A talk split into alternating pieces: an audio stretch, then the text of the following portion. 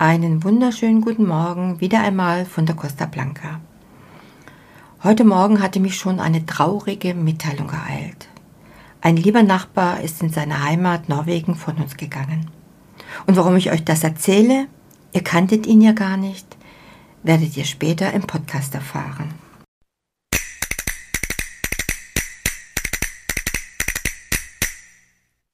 Eine Spinne kriecht über den Boden unseres Hauszugangs und sucht nach etwas Essbarem.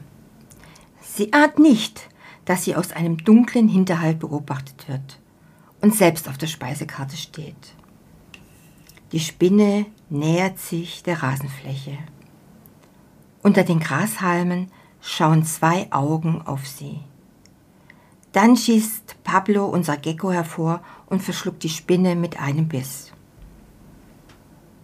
Ja, Geckos ernähren sich von Käfern, Spinnen, Motten, Asseln und Heuschrecken. Seid froh, wenn viele Geckos eure Hauswände, Dachfirste und Gärten besiedeln. Sie sind einfach klasse. Und wir sind richtig froh darüber. Leider gewesen. Geckos lieben das Licht. Man findet sie häufig in der Nähe von Beleuchtungskörpern.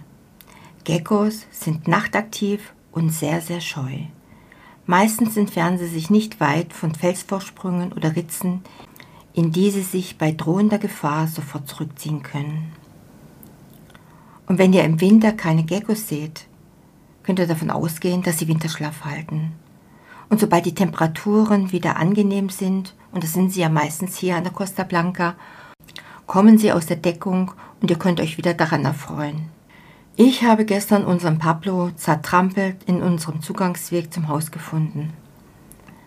Mittlerweile haben die Ameisen ihn fast aufgefressen. Ja, wir haben immer noch Geckos, ganz, ganz kleine. Und leider nicht so groß wie Pablo, der fast 15 cm groß war.